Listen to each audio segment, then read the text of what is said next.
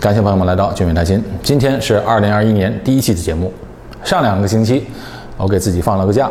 有朋友啊留言说：“哎，怎么没有更新呢？有什么事吗？”其实没什么事，年底了，休息一下。开年第一期节目，我们讲点什么呢？我们聊一下关于钱的事情。理财很重要。今天聊一下在二零二一年在新加坡如何理财。新加坡这个地方啊，对于中产家庭是最为友好的国家，这个我有切身的体会，也有从欧美国内朋友之间的这个比较。相比较而言，确实在新加坡的中产家庭的负担是最小的。虽然新加坡吸引了全世界的富豪来到这里移民，设立家族办公室，比如海底捞的创办人、戴森的创始人以及桥水基金的董事长。但是在新加坡经济社会体系中，受益最多的、最大的一个群体，其实是中产阶层。比较其他国家的中产，新加坡的中产家庭能够更快的积累财富，什么原因呢？有几个方面。其实，在我之前的节目中都有大量的内容介绍过。第一，就是住房政策。这个住房政策、祖屋政策，让人们享受到了低房价，使得生活压力没有这么大，也能够存下余钱。啊，我指的一般是在新加坡的买的第一套房的这个自住房。自住房有国家政策的扶持，价格便宜，税收也便宜，房产税低到可以忽略不计。当然，投资房那就是另外一回事了。第二个原因就是低税率。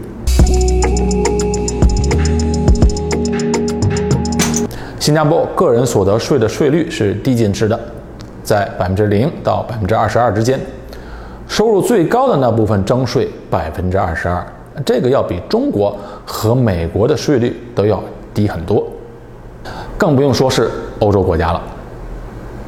而且税务呢还有提供各种名目的减免、抵扣项目，这样算下来。新加坡中产家庭的实际的税率可能在百分之八甚至百分之五以下了。那这样的低税率肯定是有利于家庭财富的积累。当然，各种抵扣项目呢都有上限，所以富人享受的抵扣就没那么多。低收入家庭呢，他根本就不用缴税，所以最终受益程度最高的还是中产家庭。第三个原因就是新加坡独特的养老体系。也就是公积金缴交和公积金管理制度。新加坡的养老体系是一个非常独特的一个制度。公积金制度最大的优点就是收益非常稳定，百分之二点五到百分之六无风险的年收益，交的比例也比较高，每月持续累积加上利息的增长，这是中产家庭最好的一个家庭财富积累的一个平台。因为时间拉长，雪球效应就非常明显，而且更重要的是，它的制度产权清楚，个人账户是完全独立的。那很多国家的养老制度呢，本质上是代际转移支付，也就是说，这代人供养上一代，下一代供养这一代。那这样的制度下，接下来的老龄社会当中会出现问题的，因为这一代人的寿命长，下一代人的人口少。在新加坡，公积金养老制度，个人账户独立，也就是说，你的钱就是你来用，跟别人没有关系。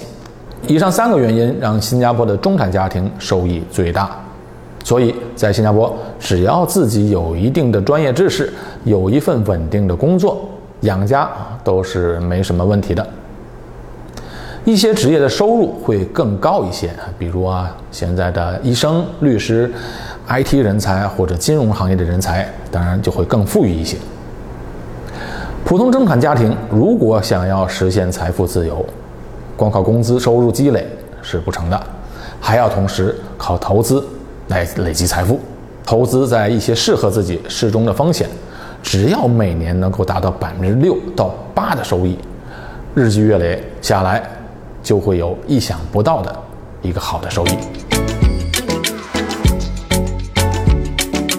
我们打个比方，以首期投资五万块，然后每月定投两千块，每年的回报率在百分之六来计算，那十年后呢，它就变成了四十一万六千一百六十二。如果以百分之八来计算，那就变成了四十七万多。二十年后，以百分之六来计算的话，那就是一百零七万。以百分之八的收益来计算，就变成了一百三十七万。三十年后呢？如果能够累积到三十年，那就变成了百分之六的收益变成了两百二十四万，百分之八的收益就变成了三百三十三万。所以你看，这个雪球滚雪球的效应是非常高的，非常大的。这还假设在收益在百分之六和百分之八，也假设一个人在收入增加后。并没有追加更多的投资的情况下，你看，百分之六和百分之八的收益并不难做到。如果一个人在三十岁时开始理财，那到五十岁时基本上实现了财富自由。如果三十年后呢，六十岁时，那这笔钱三百多万，足够享受一个充裕退休的生活了。所以，收入一要靠薪水，二要靠投资，两条腿走路。在新加坡，只要有一份稳定的工作之外，不过度消费，把余钱、闲钱积累下来，小钱也能变成大钱。那么在新加坡应该如何进行投资呢？我从几个方面来分析，分别是公积金、股票、基金。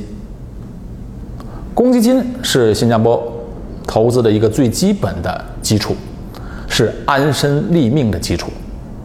很多人觉得啊，应该在规定允许的情况下，尽量使用公积金，比如用它来付房贷或者其他等等用途。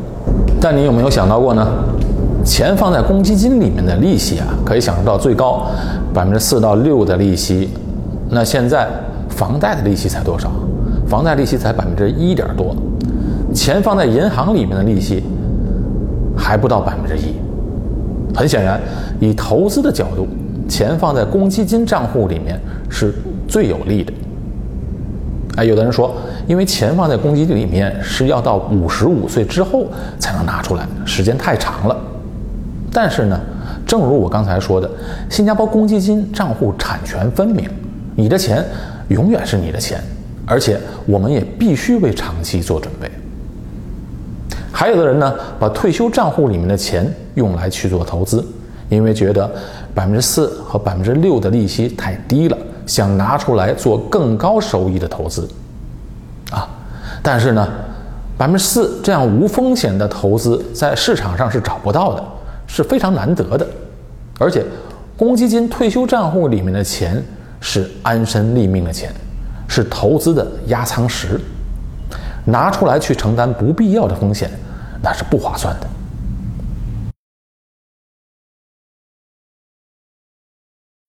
好，再来说说股票的投资。那新加坡本身的证券市场规模是比较小的啊，相对于其他市场来说，啊，不过在新加坡可以轻易的投资到全世界大多数的市场的股票，无论是美国市场、欧洲市场、香港市场，甚至 A 股都可以交易，但是。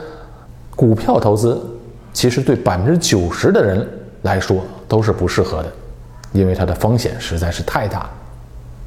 有人一时运气好赚到了钱，但是能够长期持续赚钱的人寥寥无几。哎，可能某一年赚到了钱，但是几年下来一算还是亏的，而且还要花掉自己大量的时间成本。万一中间犯了一个错误，就有可能导致血本无归。再有呢，在新加坡买海外市场的股票，还要承担那边的法律和税收的风险，比如遗产税等等。好，最后呢，我们来谈基金。基金这种投资方式呢，是比较推荐的方式。基金呢，它本身有很多种，有主动管理基金、被动管理基金，也就是指数型基金。从投资标的来分，又分为债券基金、股票基金，或者是混合基金等等。但不管是哪一种基金，相对于个股来说，它最大的优势就是分散，因为一只基金里面包含了几十个、几百只的股票，那这样它就规避了集中在单一一只股票、一个公司的风险。对于个人投资理财来说，投资基金是最适合的。新加坡虽然证券市场比较小，但这里却有有很好的基金，是一个金融中心。全世界优质的基金都集中在新加坡，而且吸引了全球投资者在新加坡投资。通过基金可以配置到全世界各个市场。二零二零年虽然是极不稳定的一年，但是流入到新加坡基金市场比往年是大增的。但是。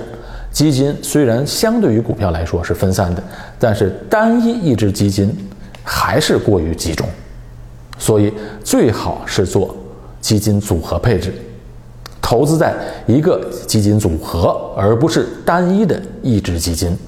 啊，鸡蛋不要放在一个篮子里。投资在一个基金组合配置的优势是非常明显的，因为基金经理一方面可以通过组合投资的方式来减少系统性的风险。另外一方面呢，可以通过各种风险管理措施，来对基金风险进行对冲，从而有效的降低了投资的风险。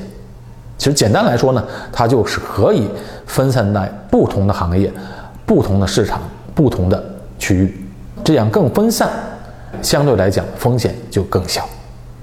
普通的投资者由于资金量和专业知识方面的欠缺，很难做到资金组合的配置投资。所以一定要交给专业的人、专业的平台来打理。最后总结一下，在新加坡理财，公积金是一个压舱石。做好了公积金的长期规划、基本保障之后，适当用余钱投资在基金组合配置，平时自己的时间用来工作和家庭，闲钱用来以定投的方式做基金组合配置，是比较好的选择。好，这期节目到这里结束。朋友们可以联系我的微博、Facebook 以及微信号“谈心横杠二”。感谢朋友们收看，我们下期节目再见。